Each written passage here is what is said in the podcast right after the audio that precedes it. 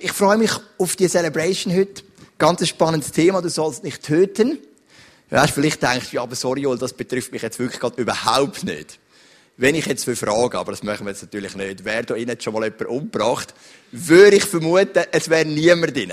Ich bin schon nie ganz sicher. Aber ich würde es vermuten. Und ähm, gleich hat es mehr mit dir zu tun, was du denkst, das werden wir noch sehen. Was mir heute gefallen hat, heute Morgen habe ich einen Mann begrüßt, der hat so eine dicke Bibel unter seinem Arm gehabt. Und du musst wissen, im ISF Luzern gehen wir ganz gern Vers durch Vers durch die Bibel. Ich habe eine Predigt gehört, diese Woche von einem, von einem weisen älteren Mann in Deutschland, der ganz, ganz viele Leute anspricht mit seinen Predigten, über 200.000 Abonnements hat auf YouTube. Und er hat gesagt, heutzutage ist es so in, dass Pastoren Themenpredigten machen. Themenpredigt bedeutet, du hast ein Thema, Ehe oder was auch immer, Konflikt und so weiter. Und dann weißt du schon, was du sagen willst und dann nimmst du noch ein paar Bibelverse, die das bestätigen, was du sagen willst. Und dann hat er gesagt, Schau, das ist einfach. Da braucht du als Pastor eine halbe Stunde Vorbereitung, dann hast du es. Das ist das, was man heute macht. Aber er hat gesagt, ich möchte Vers für Vers auslegen. Ich möchte durch die Bibel durchgehen. Und das kostet Arbeit. Weil dann muss man sich hineindenken in den jüdischen Background. Man muss sich fragen, wer ist es geschrieben, wer hat es geschrieben, was sind die gewesen. Man muss parallel stellen, man muss ins Griechische gehen und so weiter. Das ist Arbeit.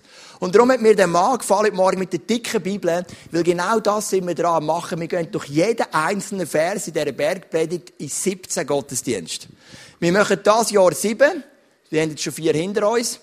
Und dann kommen, gehen wir dann weiter noch in der nächsten Zeit, bis wir dann alle 17 von diesen Celebrations haben und wirklich dir jeden einzelnen Vers von dieser Bergpredigt ausgeleitet haben. Das finde ich mega, mega spannend. Bevor wir aber reingehen, habe ich noch einen Clip für dich mitgenommen und am Anfang wirst du überhaupt nicht schnallen, um was es geht. Schauen wir ähm, den Clip mit dem Eis. So ist es, wenn man Killen baut im Norden von Russland. Ein bisschen andere Herausforderung als bei uns. Bei uns sind die wenigsten Gewässer ähm, eingefroren. Aber wir haben nächstes Sonntag Taufe und hey, wenn du noch nicht getauft bist oder einfach Kindertaufe bist, ich möchte dich herausfordern, dich taufen zu lassen, mit Jesus klare Sache zu machen. Wir haben bereits eine Anmeldung. Die Taufe wird aber wahrscheinlich in der Abend Celebration stattfinden. Und ja, ich wollte einfach noch mal sagen, wenn du wirklich willst, das, was Jesus sagt in der Bergpredigt, ich werde mein Haus nicht auf Sand bauen, sondern auf Fels, das sagt er dann am Ende der Bergpredigt, dann ähm, mach doch eine klare Sache und lass dich doch taufen mit Jesus. Wir werden es so im Boss Bassin machen, also wir werden kein Eis müssen rein tun und auch nicht aufpickeln, aber ich finde es noch ein schöner Clip. Genau, hey, wir gehen rein in Matthäus Kapitel 5 und ich möchte dir einen Vers vorlesen ganz am Anfang. Das ist Matthäus 5, Vers 17. Und dort heißt, denkt nicht, ich sei gekommen, um das Gesetz oder die Propheten außer Kraft zu setzen.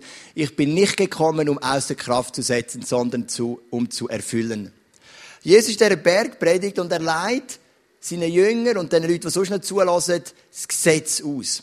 Und dann sagt er, es gibt eine Gefahr. Nämlich Gefahr, die könnte sein, dass ich denke, ich komme und ich das Gesetz auflösen. Man muss wissen, Jesus ist ja immer wieder angegriffen worden, weil er das Gesetz übertreten hat. Zum Beispiel hat er Ehre abgelesen am Sabbat, er hat geheilt am Sabbat. Aber es gibt einen Unterschied zwischen den 613 Gesetzen in den fünf Büchern Mose und all diesen Gesetzen, die die Pharisäer und die Rabbiner noch zusätzlich dazugenommen haben. Weil die Pharisäer, die Rabbiner, die haben so einen Willen gehabt, das Gesetz umzusetzen, dass sie immer noch Zusatzgesetze gemacht haben. Und ich meine, das ist ja auch logisch, wenn zum Beispiel Gott sagt, du sollst den Sabbat heiligen, dann fragst du dich natürlich von Generation zu Generation, ja, was bedeutet das für uns? Beispielsweise haben wir heute einen Fernseher, das hat es doch nicht gegeben zu dieser Zeit, ja, dürfen wir jetzt Fernsehen schauen. Das muss ja jemand definieren. Und darum hat man immer wieder neue Gesetze gemacht, um das zu definieren. Ich bin gestern an einem FCL-Match, FC Luzern gegen ähm, FC Lugano. Und ähm, ich habe schon bessere Spiele gesehen. Es war 3-0 für Lugano. Und Lugano ist jetzt nicht die Wundermannschaft in der Super League. Aber ich habe gemerkt, wir lernen immer wieder Lektionen fürs Leben, weil wir bleiben bei unseren Clubs in den guten und den schlechten Zeiten. Und die Lektion, die ich im Fußball lerne, die kann ich übertragen bei unsere Ehe. das war ein Witz, aber ähm, einfach so, wir lernen so Lektionen, oder? Und Luzern ist meine Mannschaft in den wenigen guten Zeiten und in den sehr vielen schlechten Zeiten, die es gibt. Genau, können wir viel lernen. Und ähm, ja, kann man dann einen Fußballmatch am Sabbat und so weiter. Das sind Sachen, die hat man definiert. Und Jesus hat bewusst immer wieder die Gebote gebrochen, aber nicht die, die in die 613 Gebote in den fünf Büchern Mose. Wir haben keinen einzigen Beleg in den Evangelien, dass Jesus eins von diesen Geboten gebrochen hat.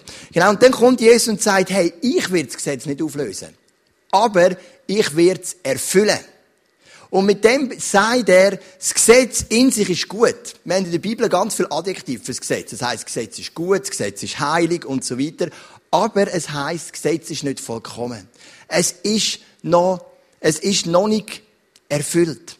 Ich erkläre euch dann nachher warum. Und darum sagt Jesus, ich bin nicht kurz, um das Gesetz aufheben, sondern ich bin kurz, um das Gesetz erfüllen. Und dann sagt er im Vers 20, Matthäus 5, Vers 20, denn ich sage euch, wenn euer Leben der Gerechtigkeit Gottes nicht besser entspricht als das der Schriftgelehrten und Pharisäer, werdet ihr mit Sicherheit nicht ins Himmelreich kommen. Wenn das einer hört, so ein Jude, denkt er, oh man, unmöglich. Pharisäer, das musst du wissen, das war eine Erweckungsbewegung, etwa 200 Jahre vor Christus, die haben Gott ganz stark erlebt. Und aus dem ist eine Bewegung geworden, und immer wenn eine Erweckungsbewegung abflacht, macht man Gesetz daraus. Das ist ja oft auch das Problem. Du hast eine Church, die wächst und explodiert und dann kommt die nächste Generation, es läuft nicht mehr so und dann fängt man an, das Alte zu bewahren und fängt an, die Strategie und Struktur und Gesetz und so weiter. Und so haben die Pharisäer haben das Leben verloren und sie haben davon ganz viel Gesetz daraus machen. Und ihr höchstes Ziel war, wir werden das Gesetz einhalten, und zwar in jedes kleine Detail. So abstruse Gesetz, dass man, dass in jedem im jüdischen Hotel, wir sind ja dort gewesen, mit Bahn vom ICF, sind wir so ein Hotel gewesen, gibt's einen Lift. Und der Lift hat einen Sabbatmodus und einen Nicht-Sabbatmodus. Im Nicht-Sabbat-Modus kannst du, zum Beispiel, wenn du im sechsten Stock wohnst, drückst du den sechsten Stock. Aber im Sabbat-Modus dürfen wir den Lift nicht bedienen. Darum haltet er einfach automatisch in jedem Stock. Und das, wir sind in einem so Hotel gewesen, wir sind Zeugen von dem. Und das ist doch nicht das, was Gott gemeint hat damit. Ich werde euch nachher zeigen, warum. Und dann sagt Jesus, hey, ihr müsst das Gesetz mehr einhalten als die Pharisäer. Und du denkst, oh, ist doch gar nicht möglich. Das geht doch gar nicht. Aber es geht eben darum, du hast ein Gesetz und du hast einen Geist hinter dem Gesetz. Und manchmal geht es dir im Gesetz nur noch darum, dass du deine Gesetze kannst abhökeln. Das ist die Gefahr vom Gesetz. Ich möchte es geschwind erklären. In der Bergpredigt nimmt Jesus zwei Gesetze und leitet die im Detail aus. Nämlich das Gesetz, du sollst nicht töten und du sollst nicht Ehe brechen.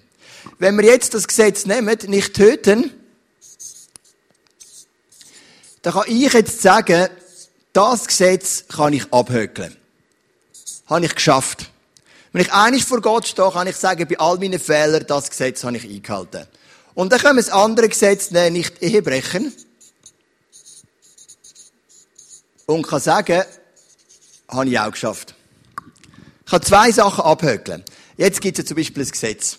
Du sollst nicht begehren, nicht eifersüchtig sein. Sind wir ehrlich, schafft keiner von uns. Kein Jude, keiner von uns ist sein ganzes Leben nie eifersüchtig. Das wirst du nicht abhökeln Es heisst, du sollst Vater und Mutter ehren. Sind wir ehrlich, wir können Vater und Mutter ehren, aber auch wir haben mal eine Phase gehabt, wo wir sie nicht geehrt haben. Auch wir haben mal einen blöden Witz gemacht über sie. Auch wir haben mal schlecht geredet über sie. Das können wir nicht abhökeln. Aber es gibt die zwei Gesetze, die können wahrscheinlich viele abhökeln. Ich würde mal sagen, nicht töten, vermutlich 100% und nicht Ehebrechen, da innen vielleicht etwa 90% wenn wir es im wörtlichen Text nehmen. Die könnt ihr mal strecken, wo, nein, sage ich natürlich. Machen wir nicht. Und jetzt kommt Jesus und sagt, wenn du so denkst, dann hast du den Sinn vom Gesetz nicht begriffen. Weil was ist das Gesetz? Das Gesetz ist ein Spiegel. Wir haben gestern den Kinderexpress putzt und haben den Spiegel gefunden. Ich glaube, er ist mehr für Mädchen. Und das Gesetz ist eben, es hat verschiedene Funktionen. Eine davon ist ein Spiegel. Es zeigt mir, wo ich stehe. Beispielsweise das Gesetz, du sollst nicht begehren. Wie gesagt, das werden wir immer wieder übertreten, aber es zeigt mir, wo stehe ich. Wie gesund ist mein Selbstbild, wie gesund ist meine Identität, wo stehe ich. Es ist ein Grund, warum wir ein Gesetz haben. Und das Gesetz ist ein Spiegel. Es zeigt uns, hey, wie sind wir unterwegs mit Gott, wie sind wir unterwegs miteinander. Es ist ein Spiegel. Es hat natürlich schon noch andere Gründe, Zusammenleben, definieren und so weiter. Und jetzt kannst du sagen, ich habe die zwei Gesetze abgehökelt. Aber ich mache dir ein bisschen das erklären aus dem Straßenverkehr. Es gibt ja ganz viele Regeln im Straßenverkehr und ich habe schon viele übertreten. Das Ziel dahinter ist, von diesen Regeln, ist Sicherheit zu gewährleisten. Also gibt es Geschwindigkeitsbegrenzungen. Ich habe gerade letztens wieder einen Bus bekommen, Kappel am Albis, bin ich 56 Stundenkilometer gefahren. Das ist immer die gemeinste von allen Bussen. Sie können auf 5 abziehen, dann bist du einer zu schnell, oder? Aber es gibt Ich kann übertreten. Ihr wisst die Geschichte, wo sie mich verwünscht haben mit SMS schreiben im Straßenverkehr. Das hat mir 1000 Franken gekostet und einen Monat Führerausweisverkehr habe ich auch übertreten. Meine Frau hat Zürich Blitz, das ist etwa schon 15 Jahre her, weil sie über ein Rotlicht ist. Und wenn ich schon mal Zürich Blitz beim Rotlicht, die dort noch Zeit hineinschreiben. Und weißt du, wie viel ist sie schnell drüber? 0,4 Sekunden ist sie spät drüber, hat sie sie blitzt.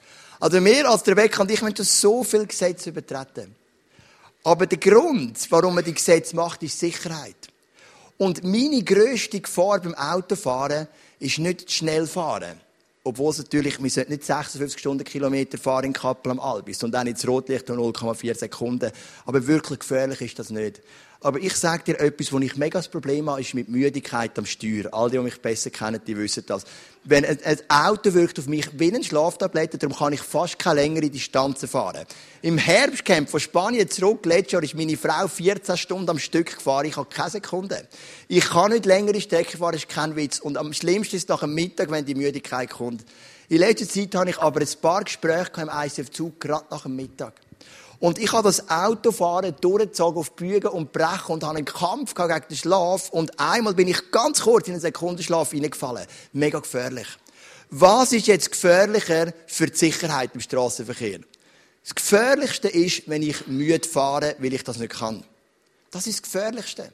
Das ist gefährlicher als 56 Stundenkilometer am Abend in Kappel am Albis, wo kein, Strasse kein, kein Schwein mehr auf der Straße ist. Und es ist gefährlicher als das Rotlicht zu überfahren mit 0,4 Sekunden. Es ist gefährlicher, aber es wird nicht büßt. Weil es gibt keine Regeln für das. Und es ist auch schwierig, für das eine Regel zu machen. Also könnte ich sagen, wenn ich nicht schnell fahre, kein SMS schreibe, das ist allerdings mega gefährlich, das, für das schäme ich mich auch. Oder auch ein Rotlicht überfahren, ist ja alles nicht korrekt. Ich habe alles abgehökelt, aber ich kann übermüdet Auto fahren, einen Sekundenschlaf in, in, ähm, mit einbeziehen, oder die Möglichkeit von einem Sekundenschlaf mit einbeziehen, und ich kann andere Menschen verletzen oder töten. Verstehst du? Das Gesetz kann nie alles regeln, wenn wir nicht den Geist dahinter verstehen. Und der Geist hinter dem Gesetz von diesen Straßenverkehr ist Sicherheit zu bringen. Und für mich die grösste Gefahr ist, übermüdet, müde zu fahren. Oder auch wenn ich fit bin, ich werde einfach müde. Das wirkt auch auf mich wie eine Schlaftablette.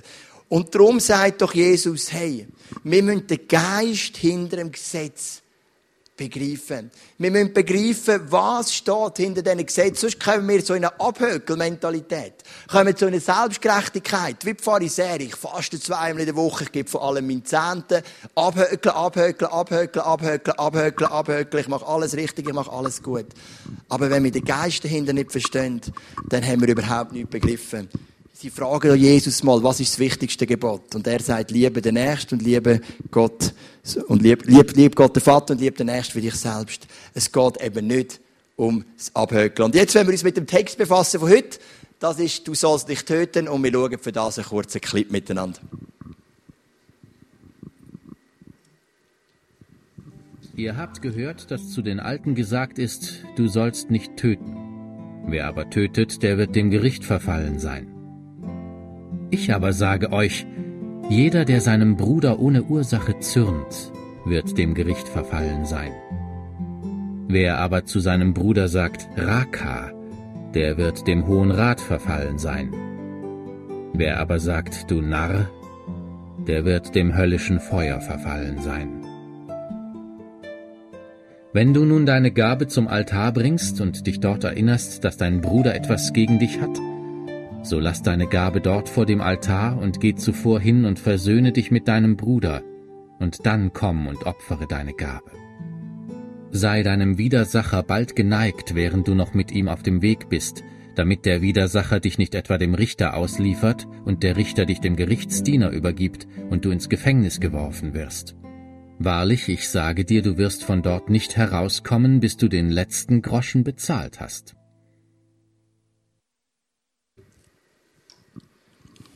Genau, das ist der Text von heute, Matthäus Kapitel 5, Vers 21 bis 26. Und ich möchte mal den ersten Vers hineingeben, Matthäus 5, 21, und dann sehen wir etwas Interessantes. Ihr wisst, dass zu den Vorfahren gesagt worden ist, du sollst keinen Mord begehen. Wer einen Mord begeht, soll vor Gericht gestellt werden. Das macht jetzt noch Sinn, oder? Also wenn einer jemanden umbringt, dann soll der Mensch vor das Gericht kommen. Und dann kommt in Vers 22, ich aber sage euch, jeder, der auf seinen Bruder zornig ist, gehört vor Gericht. Wer zu seinem Bruder sagt, du Dummkopf, der gehört vor den Hohen Rat. Und wer zu ihm sagt, du Idiot, der gehört ins Feuer der Hölle. Jetzt lass den Vers mal ein stehen, Willi, dann können wir mal den miteinander durchgehen. Du siehst, da innen gibt es eine dreifache Steigerung. Also, es gibt den ersten Fall, da ist der eine einfach mal zornig auf seinen Brüder. Er sagt vielleicht noch nichts, er lässt es nicht merken, in seinem Herz ist einfach Zorn. Jesus sagt, du gehörst schon vor das Gericht. Dann kommt der zweite Fall, er sagt, du Dummkopf. Dummkopf im Griechischen ist eigentlich ein Wort im, im Deutschen am besten zu übersetzen mit Double oder Dummkopf trifft es gut, mit ein bisschen den Intellekt vom anderen anzweifeln. Man sagt, du bist jetzt nicht gerade die hellste Lampe im, im Regal, oder? Du bist jetzt nicht gerade so ein Leuchter, du bist jetzt nicht gerade der cleverste, oder? Es ist ein Schimpfwort, das weh tut, aber es hat jetzt noch nicht so eine tiefe, zerstörerische Kraft. Ähm, ich kann es, du kannst es gut übersetzen mit Double, es hat manchmal sogar noch etwas Herziges, du Double, das ist jetzt noch nicht so extrem, oder? Du weißt jetzt einfach, kannst ja auch nichts dafür, du bist jetzt einfach nicht die hellste Lampe, die da leuchtet in dieser Kille, zum Beispiel, oder?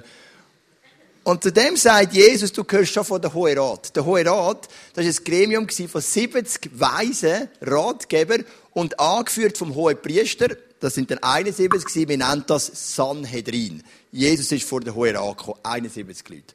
Stell dir vor, wenn das Volk Israel mit vielleicht drei Millionen Menschen, wenn jeder, der seinem Bruder sagt, du Dummkopf, muss vor der Hohen Rat, die 71 Leute, die haben viel zu arbeiten. Also ist ja offensichtlich, Jesus meint das ja nicht so, im wörtlichen Sinne, man sagt, jeder, der sagt, wir führen jetzt eine neue Regel ein, der muss vor der Hohen Rat. Der versucht uns ja etwas anderes zu zeigen.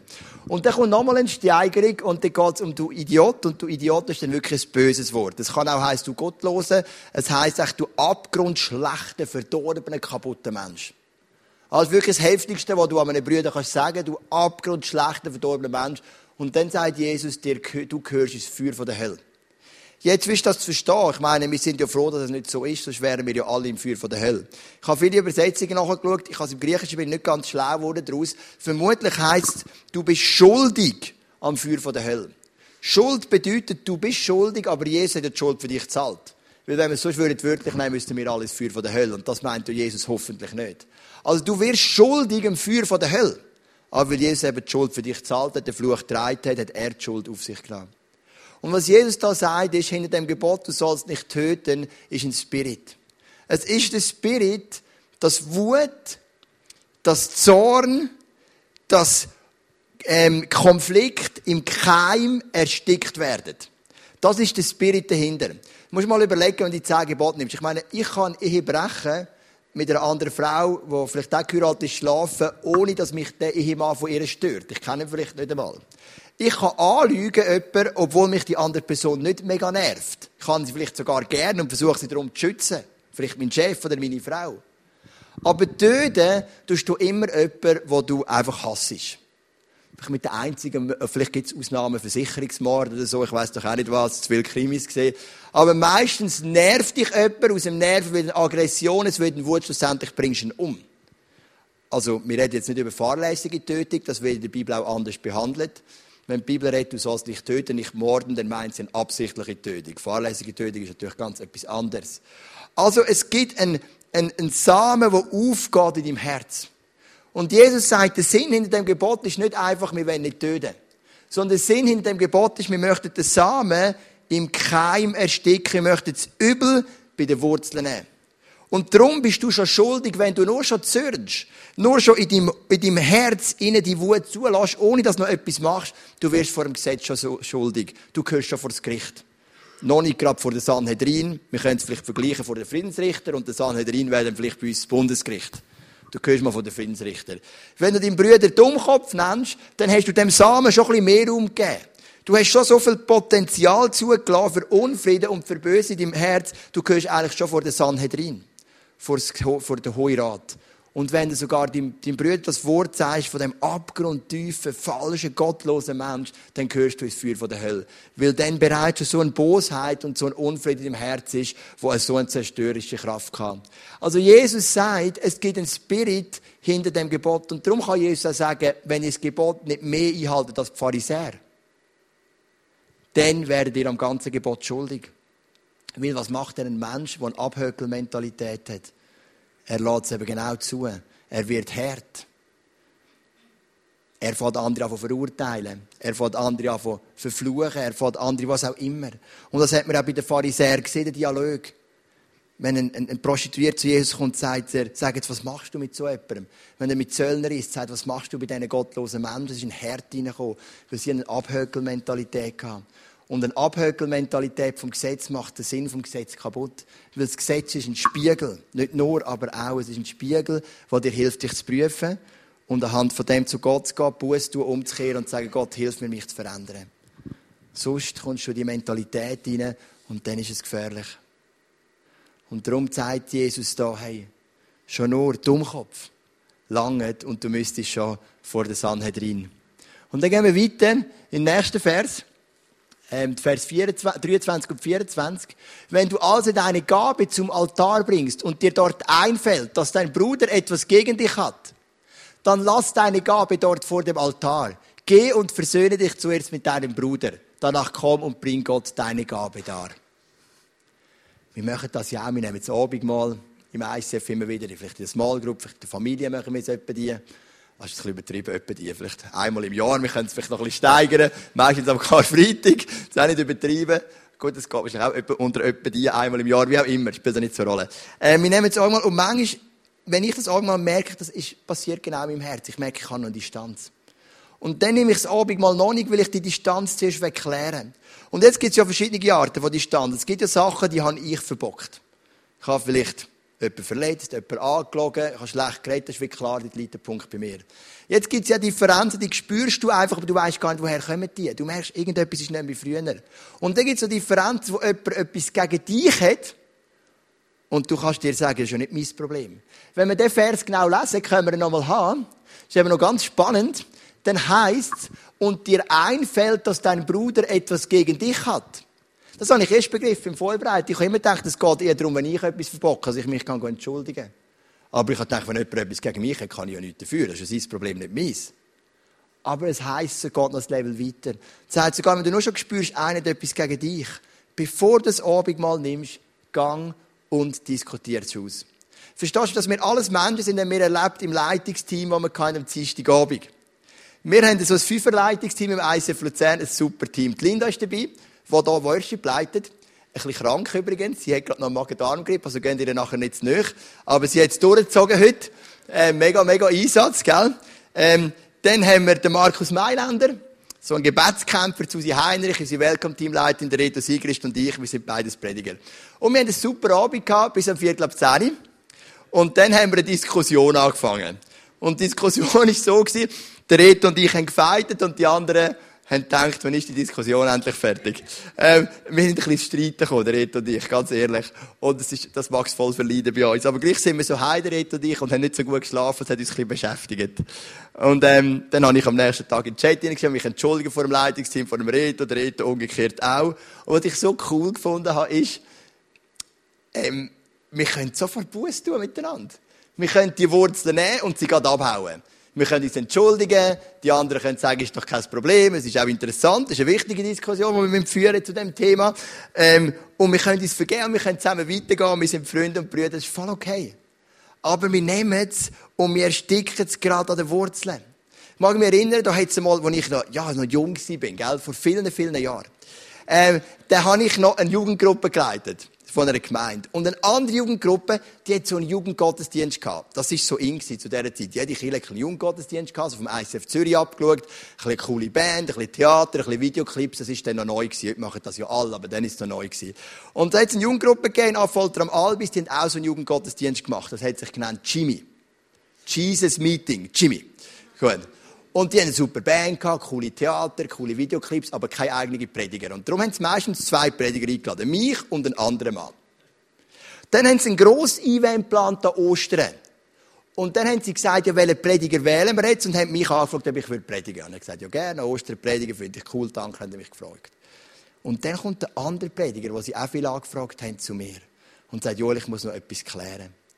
Als ich gehört dass sie dich anfragen, dann habe ich mich so verletzt gefühlt. Ich fühle mich als zweites Rad, ich habe das Gefühl, du bist besser, sie haben dich lieber, ich bin nur der Notlagel. Es hat in seinem Herz etwas ausgelöst und er hat es mir angesprochen.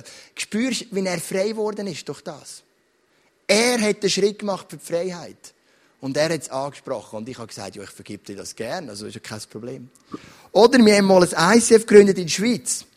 Die, die schon länger dabei sind, mögen sich erinnern, ist jetzt wieder zugegangen. Dafür haben wir ein paar Schweizer hier im ICF in Luzern. Das hat sich gleich gelohnt.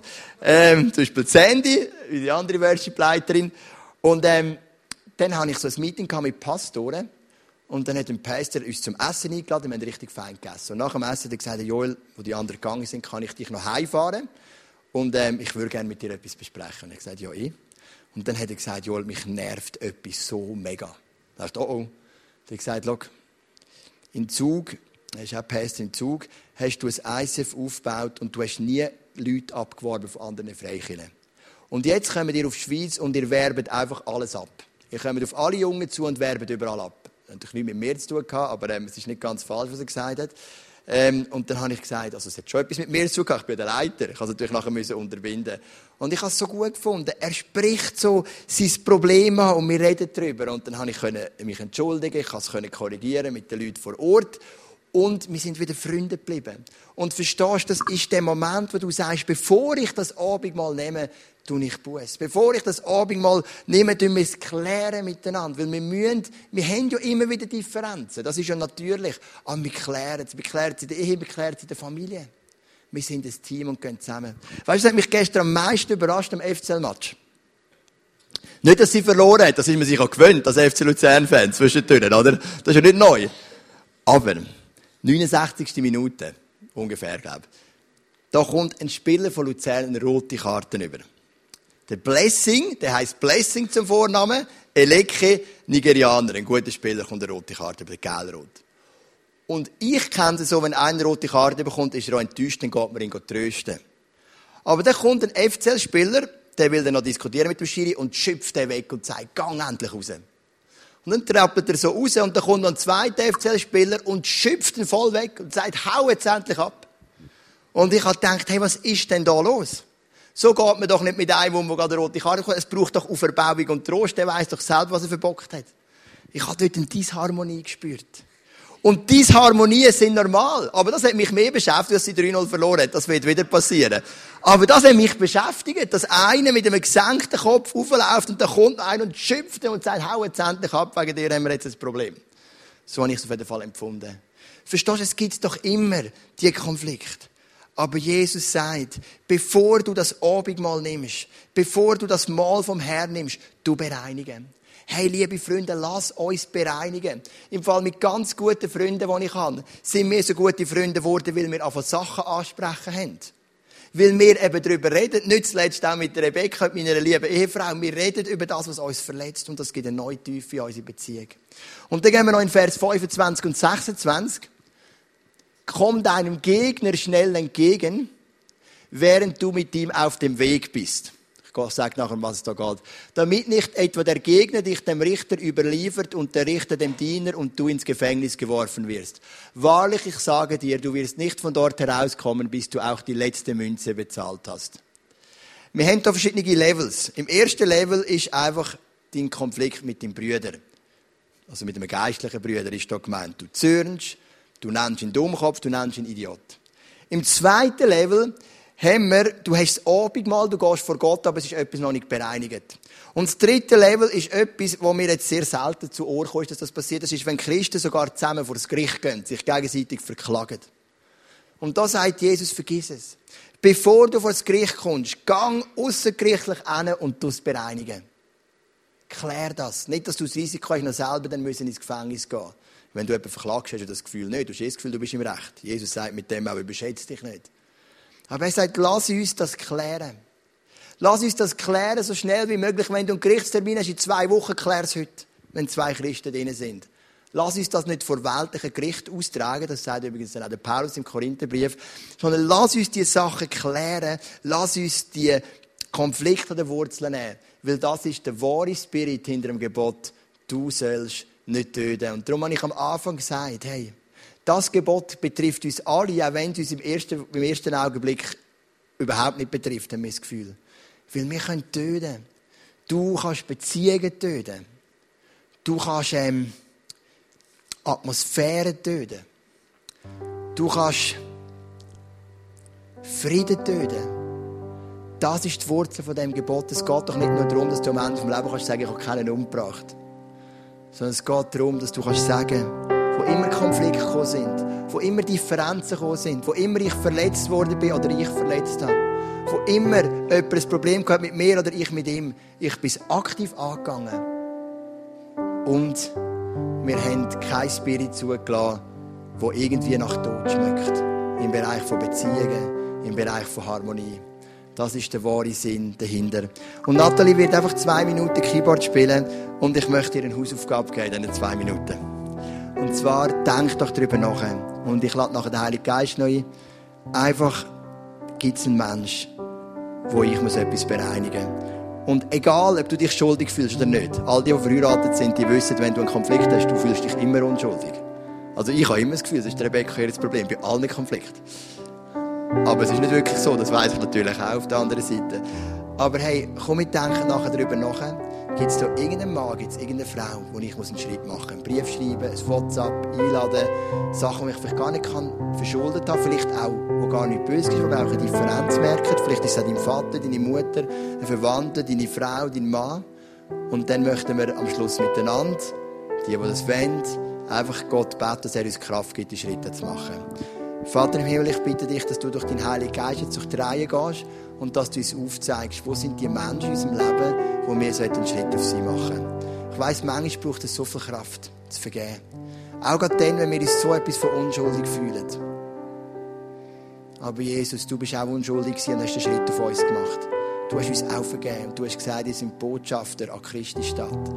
Und so bitte ich dich jetzt, dass du uns einfach die Menschen zeigst, wenn wir jetzt einfach hören und ruhig sind und dass wir auch Kraft dürfen haben, die Schritte zu machen.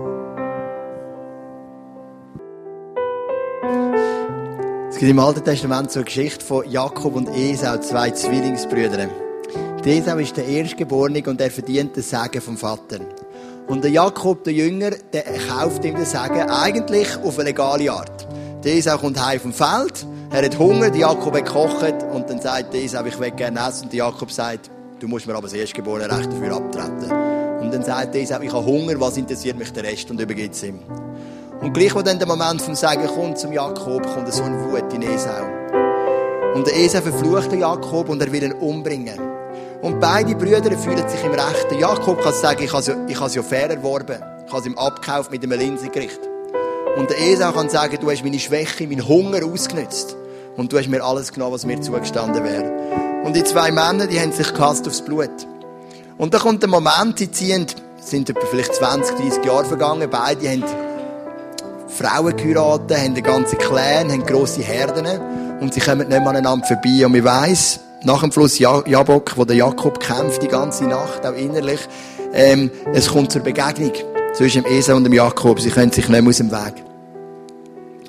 Und der Jakob tut sein Lager aufteilen und er sagt, wenn der Esau das eine verwünscht, dann überleben mindestens die anderen. Und wenn es andere verwünscht, dann überlebt mindestens diese. Also im ersten war nicht so positiv gegenüber dem Treffen. Und dann haben sich die zwei Brüder gesehen. Und dann heisst so wenn ich es recht im Kopf habe, sie sind aufeinander zu, sie haben sich umarmt und sie haben sich geküsst. Sie haben vergeben, da ist alles abgefallen. Die ganze Streit, die ganze Last. Und es ist eine riesige Freiheit gekommen. Es ist eine Versöhnung von diesen zwei Jungs, vom Jakob und vom Esau. Lass uns doch so Jakob und Esau sein, die nicht an ihrem Recht festhalten. Oftmals ist es schon, ich meine, du bist verletzt. Vielleicht hast du Recht.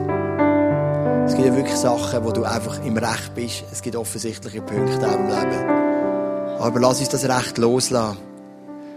Und lass uns nicht mehr ein Abendmahl nehmen, bevor wir nicht so weit zu uns sind, mit den Menschen um uns herum versöhnt sind. Komm, wir stehen doch noch miteinander auf und dann bete ich, dass Gott dir Kraft gibt, die Schritte jetzt zu machen von diesen Menschen, die er dir aufgezeigt hat.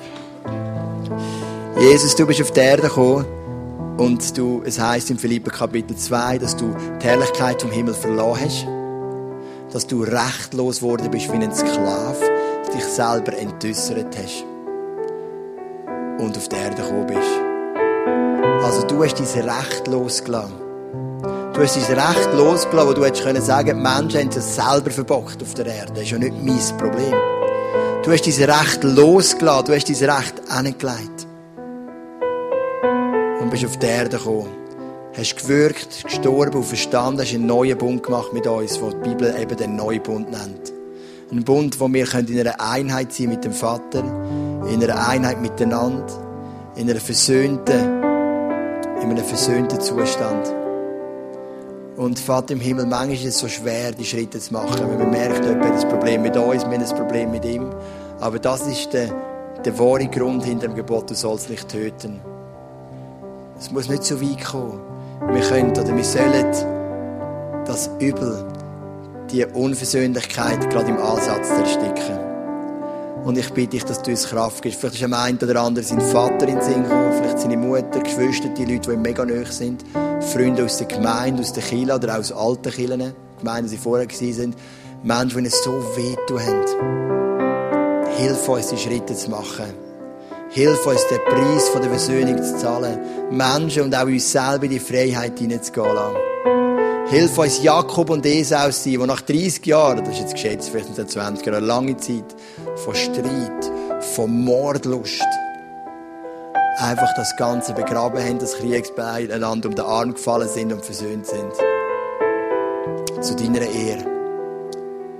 Wir sind eine Brut, wir sind dein Lieb und wir brauchen einen versöhnten Lieb. Wir wollen eine Gemeinde sein, wo eben die Punkte anspricht. Wir möchten eine Familie sein, die miteinander redet, die die Sachen ans Licht bringen. Und vielleicht gibt es sogar Leute hier, die sind verletzt von uns als Leiter, von mir als Pastor. Ihnen Kraft, auf mich zuzugehen. Manchmal sind Sachen, die wir nicht merken. Aber lass uns doch die Schritte machen zur Herrlichkeit von Jesus. Ich bitte dich, dass du heute wirklich Wut aus dem Herzen rausnimmst, Unversöhnung brichst und dass wir nicht nur das Gebot, du sollst dich töten, halten, sondern eben auch, also nicht nur das Wort vom Gebot, sondern eben auch der Spirit dahinter. Dass wir nicht töten, auch nicht die Gedanken, auch nicht Beziehungen töten, auch nicht Frieden töten. Amen. Jetzt ist mal eine Frau gekommen, das letzte, noch die letzte Geschichte. Und sie hat gesagt, ich bin ins ISF reingekommen, das ist schon länger im ISF, die Frau. Und dann sind wir, sind wir ins Zweite reingekommen. Und dann bist du als Pastor auf die andere Person, hast sie umarmt, hast gesagt, schön bist du da, und dann bist du wieder davon gelaufen. Und ich bin dort gestanden und ich habe das Gefühl du interessierst dich nicht die Bohne für mich. Das Problem ist, die Person hat mir das gesagt, was sie schon entschieden hat, das ISF zu verlassen. Ein bisschen spät. Oder was schon fast so gegen Ende der Entscheidung. Und verstehst du, der Grund dahinter war ganz einfach. Es ist eine Frau, die sehr treu ist. Und ich habe so ein bisschen gedacht, das ist vielleicht ein bisschen menschlich, vielleicht auch nicht so cool, gedacht, ja, sie ist da, ist cool, ich sehe sie wieder. Und neben dir ist eine Person gekommen, ich glaube, es war auch eine Frau, die seit Monaten nicht mehr gekommen ist. Und wir haben gehofft, dass sie wieder kommt, wir haben gehofft, dass sie die Gemeinschaft nicht verlangt. Ich einfach so Freude gehabt, ist die Frau wieder gekommen. Und darum habe ich halt die Emotionen gezeigt gegenüber der anderen Person und die habe ich einfach links liegen lassen. Einfach absorbiert von meinen Gedanken, von der Predigt, die ansteht, vor der Celebration. Mir mega leid tun. Aber es ist doch menschlich dass Sachen passieren. Darum lass uns die Sachen im Keim ersticken. Wir haben einen guten Vater, einen guten Vater und wir möchten gute Kinder sein und darum möchten wir auch den Song miteinander singen. Gut, gut, Vater.